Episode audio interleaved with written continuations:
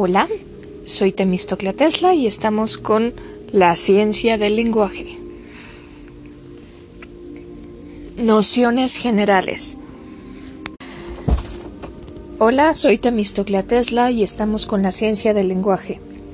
Nociones generales. Redactar. Etimológicamente, de latín redactum, significa copilar o poner en orden.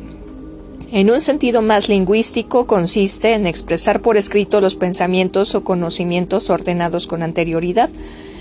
Redactar bien es el arte de construir la frase con exactitud y originalidad, incorporando al caudal de expresión un léxico y un estilo propios. Comprende, pues, tres particularidades del lenguaje, el estudio de la frase, el estudio del vocablo y el estudio del estilo. El objeto de este tratado es sugerir el ejercicio sistematizado del lenguaje. 2. Fracaso de la gramática como instrumento práctico del idioma. La gramática como ciencia, según Balmes, es una parte de la metafísica. Nos da a conocer los primeros principios y las leyes incontrovertibles de una lengua. Según otros autores, pertenece a la lógica como expresión perfecta de juicios y raciocinios, nos enseña el fundamento y forma del lenguaje. Atendiendo a su origen, la gramática ha de observar más, más miramientos con la técnica experimental que con la ciencia especulativa. Entre los griegos la gramática tuvo aspecto de filosofía y de retórica. Modernamente se ha reducido casi exclusivamente a paradigmas.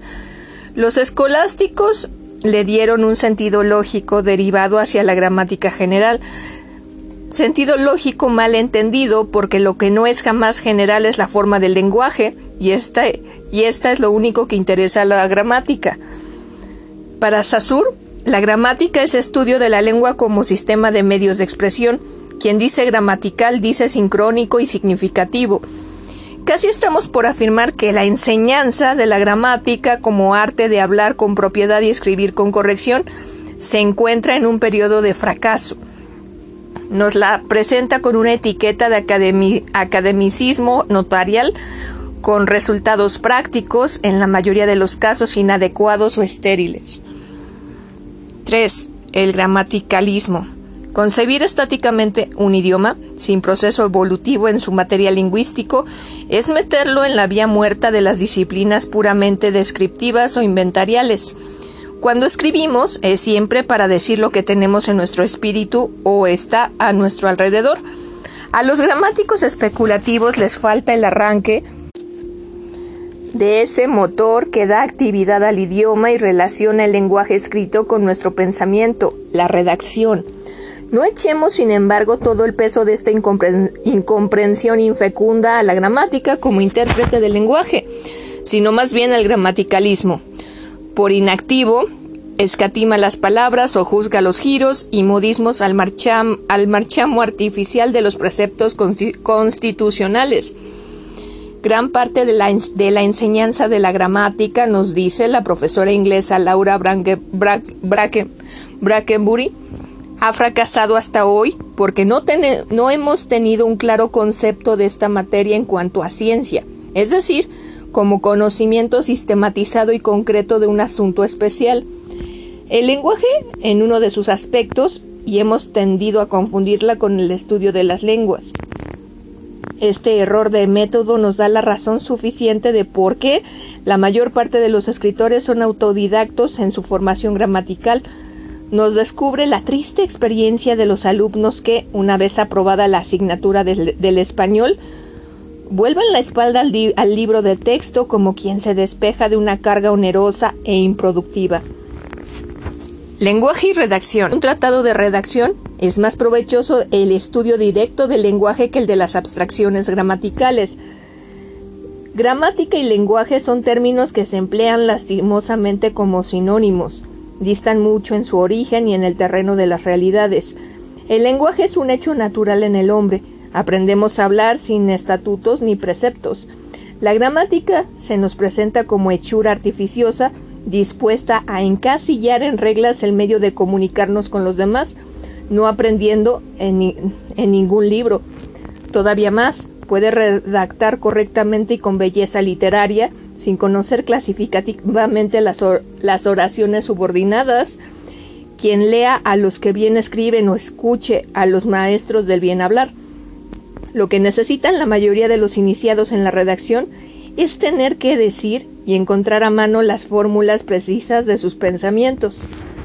Observaciones. Trabajos comparativos e históricos. No hemos de confundir el gramaticalismo o sistema de reglas para hablar o escribir conforme al mejor uso con los trabajos históricos en la ciencia del lenguaje o los estudios comparativos de la lingüística. La ciencia histórica investiga y expone la evolución secular de un idioma. La lingüística comparada estudia simultáneamente la evolución sistemática de un grupo de lenguas de una misma familia, es decir, de un mismo origen. La lingüística comparativa se trazó como fin de su recorrido el establecer la correspondencia mutua entre varias lenguas afines.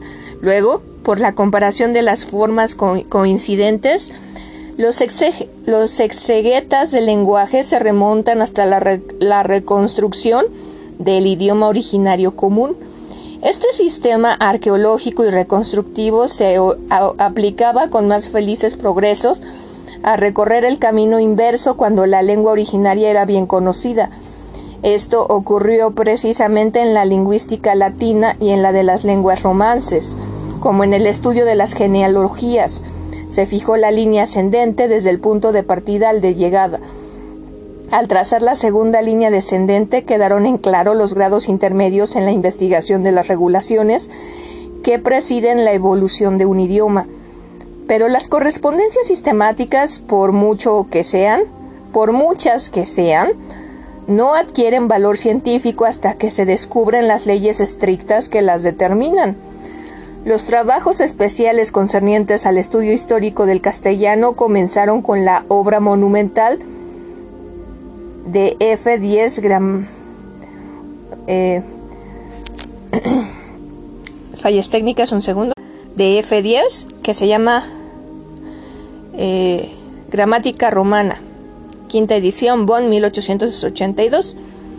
Siguen en armoniosa competencia los estudios especiales de Meyer, de Lubk, Gramática Hablada, Leipzig 1890, e, y, y el libro de Egidio Gorra, Lengua y Literatura Española, Orígenes. Milano 1898. El de Gottfried Beist, Todo sobre el español, Estrasburgo 1904. El de Adolfo Sauner, Español. El de Heidelberg 1913 y también de W. J. Edwistle, el, el lenguaje español Londres 1936. Los diccionarios de etimología romántica de Meyer Lupk. Tercera edición. Padenborn 1907 y en España e Hispanoamérica las investigaciones de Menéndez Pidal, de V. García de Diego, de T. Narro Tomás, también de Américo Castro, Miguel de Unamuno, Damaso Alonso, Rafael Lapesa, Julio Casares, Jaime Olivaracín, Gili Gaya, Amado Alonso, Antonio Tobar, Lenz y Federico Hansen. En el estudio de la ciencia del lenguaje se iniciaron con positivos resultados otros estudios comparativos sobre los valores de expresión y de significación literarias. Nos referimos a las modernas teorías de la estilística comparada, algunas nociones de lingüística moderna, el lenguaje, objeto de la lingüística, es uno de los mecanismos más complicados que pueden entregarse a la investigación. Pasa por cuatro órdenes, el físico, el orgánico, el anímico y el espiritual. Lo primero que percibimos son los sonidos, es decir, ciertos fenómenos físicos. Se producen mediante la acción y reacción de los órganos, pulmón, laringe, campanilla, lengua, labios, etc por lo que no se pueden explicar sin el estudio de las relaciones orgánicas del cuerpo humano. A un grupo de sonidos corresponde un determinado estado de conciencia, o sea, que estos fonemas tienen su proceso psíquico.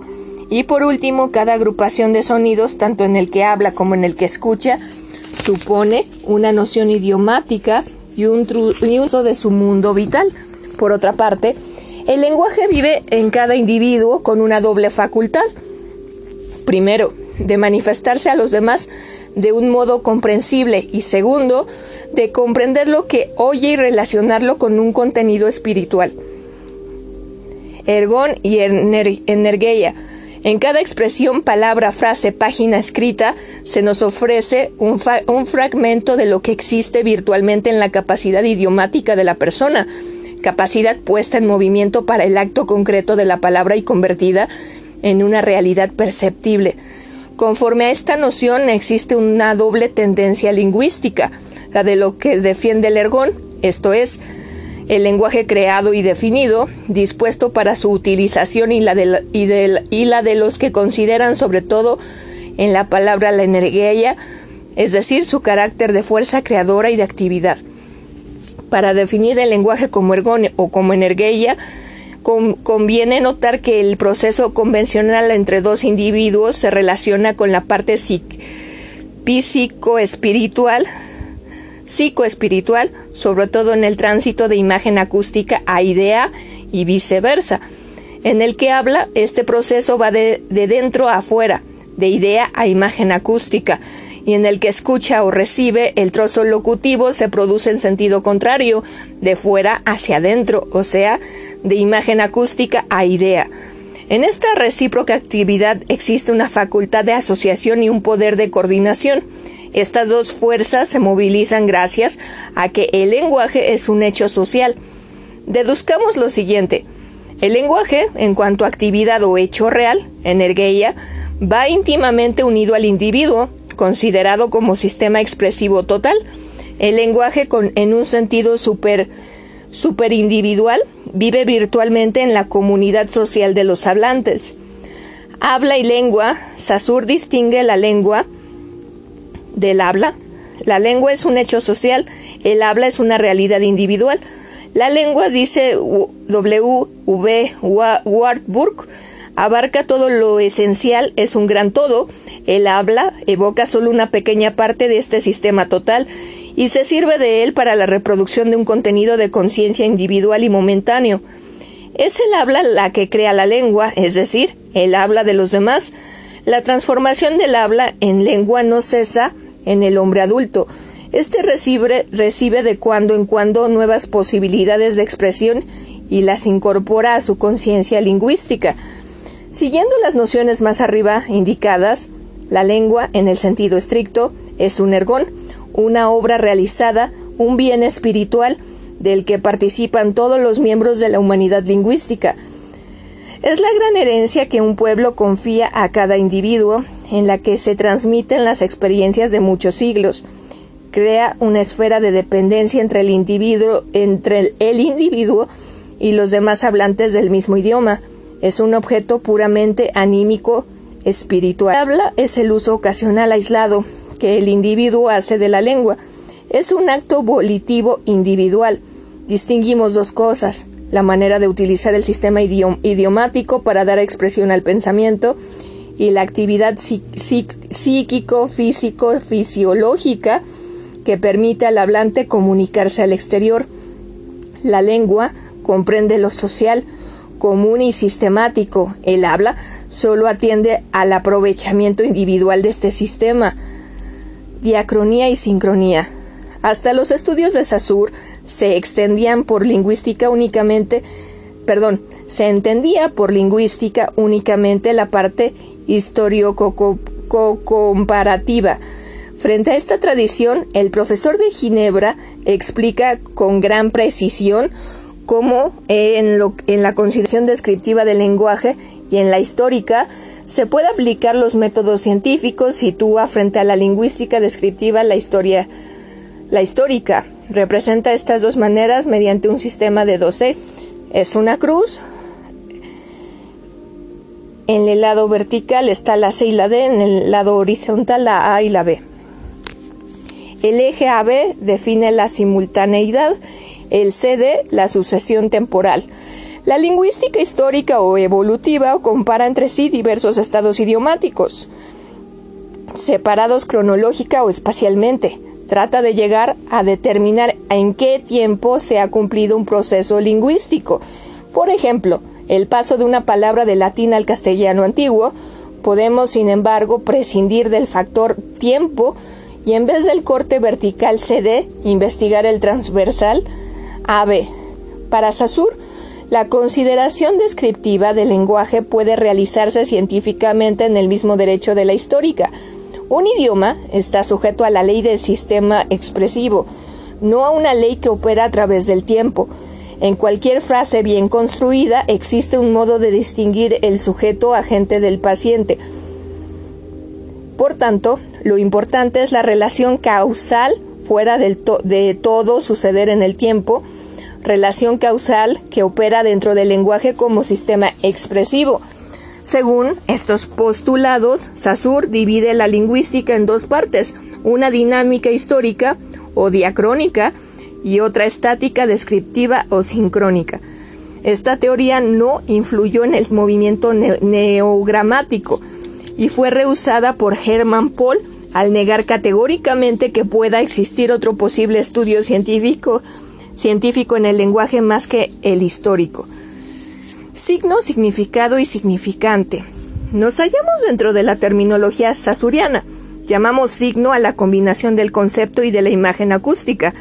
Esta no es solo el sonido material, cosa puramente física, sino una huella psíquica la representación que de él nos da el testimonio de los sentidos, el carácter psíquico de, nuestras de nuestra imagen, de nuestras imágenes acústicas, aparece claramente cuando observamos nuestra lengua materna. Por tanto, el signo lingüístico es una entidad psíquica de dos caras que podemos representar por la siguiente figura. Conceptos sobre imagen acústica. Como la palabra signo suele designar en la lengua corriente la misma imagen acústica para evitar, para evitar el equívoco, Saussure llama significante a esta imagen y significado al concepto. Entre significado y significante componen el signo por esta fórmula. Signo igual a significante más significado. La teoría sasuriana se funda en la arbitrariedad del signo lingüístico. si en español el significante o la imagen acústica manzana designa el significado o concepto. No es precisamente porque entre la imagen acústica y el concepto haya ninguna especial afinidad, sino por el hecho del asentimiento de los hablantes. Del mismo modo, pudiera haber conseguido dicho ascenso el significante hoja para designar manzana. Estamos en desacuerdo con el ilustre lingüística en dos cosas. Significante como advierte Damaso Alonso, es para nosotros lo mismo lo mismo el sonido, aspecto físico, que en su imagen acústica, aspecto psíquico. La razón es sencilla. En la situación normal idiomática, es decir, en la posición de los sujetos hablantes, el sonido no existe para ellos. Si digo u oigo mesa, lo que emito o percibo sensorialmente es la imagen acústica. Pero si me dicen la palabra correspondiente a mesa, es en una lengua desconocida, no percibo más que el sonido o aspecto físico. La tensión entre sonidos e imagen acústica exige una perspectiva superior a la del sujeto que participa en el acto de la palabra. La segunda discrepancia es más trascendente. Para Saussure, significado es concepto. De otro modo, los significantes transmiten conceptos, pero esta, esta, esta entitácula que forja su autor carece de realidad, es una mera abstracción. Los significantes no transmiten conceptos, sino delicados complejos funcionales. Las interjecciones y, interjecciones y muchos vocativos no suponen conceptos determinados. Podemos definirlos como pura señal. Son a la locución, explica Damaso Alonso, lo que el timbre del teléfono a la conversación telefónica son un timbre matizado afectivamente.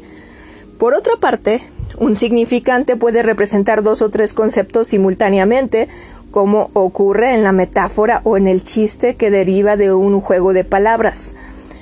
Significado es una carga compleja, y de ninguna manera lo podemos considerar en un sentido meramente conceptual.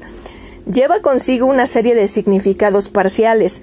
El análisis de estos componentes es muy difícil y su límite imposible de abarcar. Cuando la madre, pongo por caso, llama a su hijo y, y exclama Fernando, puede implicar en su voz afectiva una llamada de cariño, un ademán airado, un gesto de terror al ver que su pequeño está próximo a un peligro, una reconvención maternal, un aviso o toque de atención, etc. ¿Qué es lo esencialmente significante? Entre otros elementos, el tono, la intensidad, el matiz vocálico, la tensión articulatoria, se trata de una suma de elementos cuyo límite es impreciso y cuyo análisis es difícil de atribuir a un determinado significante parcial. Un significado no es esencialmente un concepto, sino más bien una intuición que produce una modificación inmediata de nuestro psiquismo. Un significante y una palabra no son necesariamente unidades de un mismo orden. Por último, nos parece inexacto que el signo, es decir, el nexo entre significante y significado, sea siempre una vinculación arbitraria, ya que en algunos géneros literarios, como la poesía, existe una cohesión motivada entre los dos elementos del signo lingüístico. Lengua común y dialecto. Lengua es un sistema concreto de intercambio intelectual humano, obra de un grupo social que tiene como base de su comunidad la, la cultura y no la sangre. Cuando las razas consiguen una comunidad de cultura, forman una comunidad lingüística. La lengua no es solamente un momento de la evolución espiritual y material de un pueblo, aunque refleja el adelantamiento de la comunidad. Ofrece además todo el fondo dormido de las viejas culturas y muchas formas tradicionales. Ninguna historia puede darnos una idea tan exacta de las vicitudes de un pueblo, de su organización social, de las creencias y sentimientos como el análisis de su lengua, en, todas las partes de la Tierra se le plantean al hombre los mismos misterios de la vida, el mismo espectáculo del cielo y los mismos problemas afectivos. Varían los modos de ver las cosas y de nombrarlas. Según Hayes, el universo es como un arpa en que cada el universo es como un arpa en que cada ser da su tono. El fenómeno más importante en la evolución del lenguaje ha sido el nacimiento de de las grandes lenguas nacionales, el griego, el español, el inglés, el francés, el alemán, el italiano, etc., que han superado a todos los dialectos locales condicionados únicamente por factores geográficos. La unidad lingüística depende del trato y de la comunidad de vida. Este intercambio social procede en algunos casos de la guerra, que mezcla a las, poblaciones de las diferentes comarcas, de los casamientos entre personas que hablan diversos dialectos, de la influencia de los padres y la de los compañeros de juego de los niños, de la fuerza unificadora de las grandes asambleas y festivales religiosos que reunían a gentes de los sitios más distantes, como los oráculos de Delfos y Olimpia en Grecia. Sobre todo, el factor importante de unificación lingüística es la literatura de cada pueblo, que interviene como parte activa en la formación y desarrollo de la lengua común. Whitney defiende la indiferencia científica entre lengua y dialecto. Desde dos ángulos diversos, las lenguas son dialectos y los dialectos son lenguas. Para algunos autores, la lengua es un dialecto que ha llegado a la edad de la emancipación o a su estado de diferenciación formal. La lengua se circunscribe a veces a una pequeña región como el vascuense, o forma el habla oficial de una nación, como el castellano. Las demás hablas, aunque tengan mayor categoría histórica, siguen llamándose dialectos. El prestigio del toscano fue decisivo en Italia para la formación de lengua común. El poderío del norte de Francia y la conquista del sur el poderío del norte de Francia y la conquista del sur por los capetos fueron razones más poderosas que toda la riqueza idiomática de esta región. Entre los escritores griegos, la palabra dialecto tiene por lo común el significado de lengua de selección. Interviene con sus rasgos diferenciales en determinados géneros literarios. Se empleaba el jónico para la épica, el eólico para la lírica más subjetiva, el dórico para los coros escénicos y la lírica oral, y el ático para la prosa. Un criterio de selección se sobrepuso a todas las particularidades del habla y a las denominaciones geográficas y formó el llamado dialecto común o lengua literaria del helenismo de Alejandría y Bizancio. La palabra dialecto se usa modernamente en muy diversos significados. En sus comienzos las lenguas románicas eran dialectos de latín, pero la noción se, pero la noción completa de dialecto no significa escisión ni presupone una derivación histórica de otro grupo o dialecto. Puede darse, como en el leonés, el paralelismo evolutivo como habla aparte del castellano. Los dialectos no pueden especificarse por sus caracteres formales, ni siquiera por las divisorias geográficas. V. García de Diego en su obra Lingüística General y Española Madrid 1951, página 300.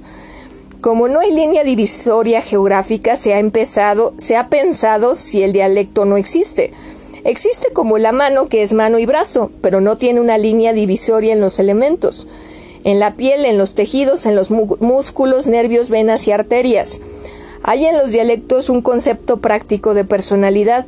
El gallego es, evidentemente, un dialecto pero lo mismo que los colores en el espectro unido como unidos unos a otros por transición. Los dialectos se unen a otros próximos por hechos de distintas de distinta profundidad.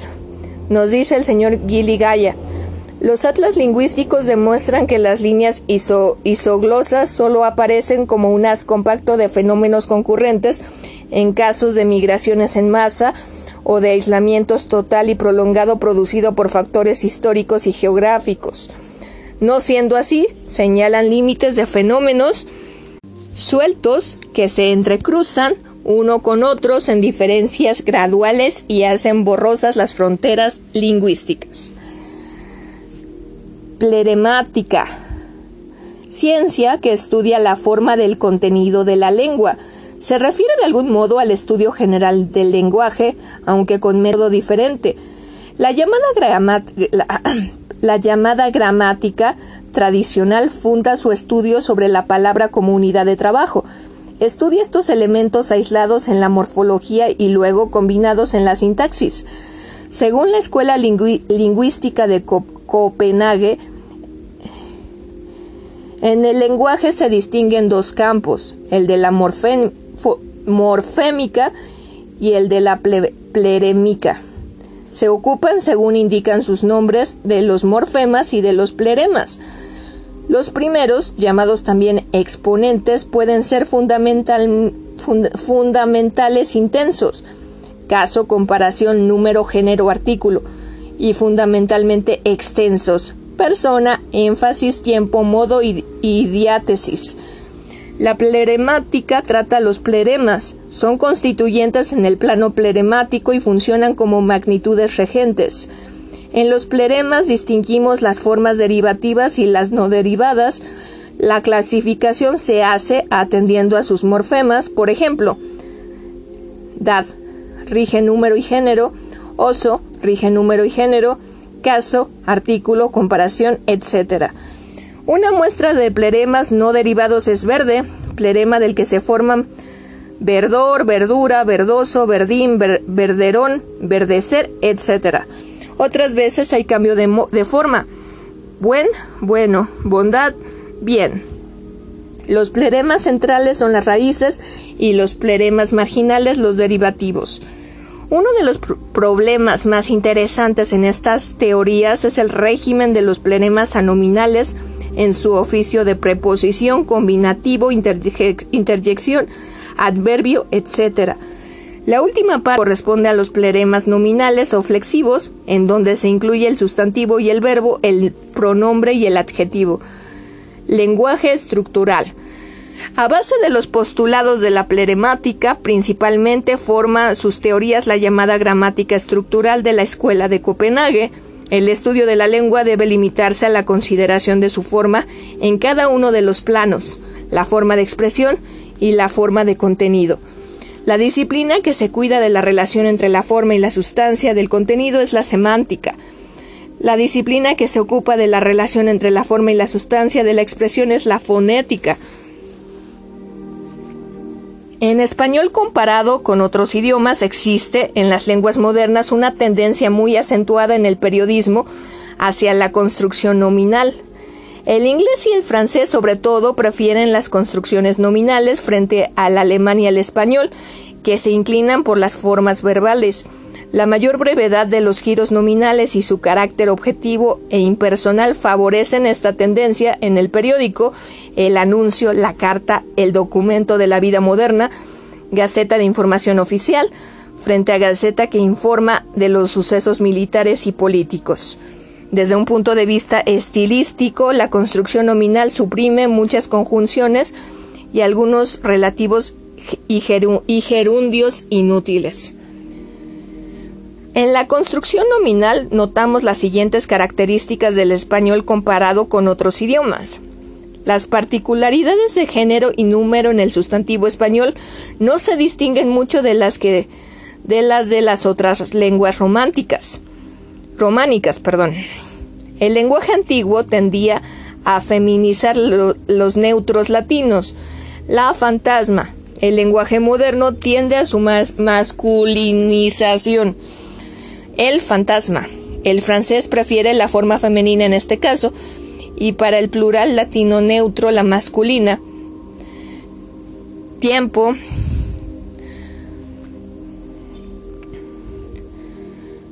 Le temps. En francés queda reducida la S final de los plurales en un mero signo ortográfico y el número se expresa más por los artículos y determinantes. El neutro pronominal lo conserva en español un carácter amplio y definitivo, mucho más que en las formas pronominales francesas, se, cela, quo, etc. 2 la sustantivación del adjetivo, del infinitivo y aún de una frase entera es propia de las lenguas románicas, pero con especial preferencia del idioma español. Lo ridículo de tu situación, este vivir, es de un cursi inaguantable el decirlo tú y entenderlo yo así. Eh, ahí, te bueno, ahí se pueden dar cuenta de el montón de adjetivos y del infinitivo, ¿no? Bueno, el español goza de bastante libertad en cuanto a la colocación de adjetivo. El francés tiende a posponerlo al sustantivo. Si el adjetivo español se antepone, es para fijar la atención de la cualidad del objeto o para darle un valor afectivo, valiosa colaboración, una vieja amistad. El adjetivo pospuesto se coloca en oposición de las otras cualidades, mesa pequeña. La frecuencia de los artículos en las lenguas germánicas y la oposición entre los términos definido e indefinido, tema más preciso que en el español. En nuestro lenguaje alternan las tres formas diferentes de sustantivo sin artículo, con artículo definido y con indefinido. Recibió honores y regalos, recibió unos honores y unos regalos, y recibió los honores y los regalos. En las lenguas románicas, sobre todo en el español, el uso de, los posesivos es muy ambiguo. Por eso el francés suele reforzar las formas simples. El valor posesivo del genitivo latino se traduce por las preposiciones a y de comercio, como, como de Juan, a y de, perdón, a y de, como el ejemplo comercio de Juan. En la construcción verbal existen algunas ventajas, de tipo estilístico principalmente. De aquí nace la frase o periodo largo en contraposición al periodo corto de la prosa moderna. Cervantes, Fray Luis de Granada, Ortega y Gasset y Unamuno. Se recrea en la construcción verbal más o menos amplia según la evolución estilística de cada época. Gracián, Hurtado de Mendoza y Azorín prefieren la precisión de la frase corta. Veamos algunas características de la construcción verbal. La negación se armoniza mejor en este sistema que en el nominal. Difícilmente cambiaríamos este ejemplo. No sospechó jamás un éxito tan grande por la no sospecha de un éxito tan grande. 2. Abundan mucho, abundan mucho la perífrasis verbales en el español y en el portugués. El verbo alemán se combina fácilmente con partículas y, sufijos. En este caso, la raíz del verbo denota la acción y la partícula la dirección o sentido del movimiento. El verbo haber, entre las formas auxiliares, es muy frecuente en español, junto a ser que indica una acción imperfecta y un sentido especial. El auxiliar estar es perfectivo y expresa una accidentalidad en la acción. El alumno está enfermo. La enfermedad en este ejemplo es accidental, no es un estado permanente del alumno.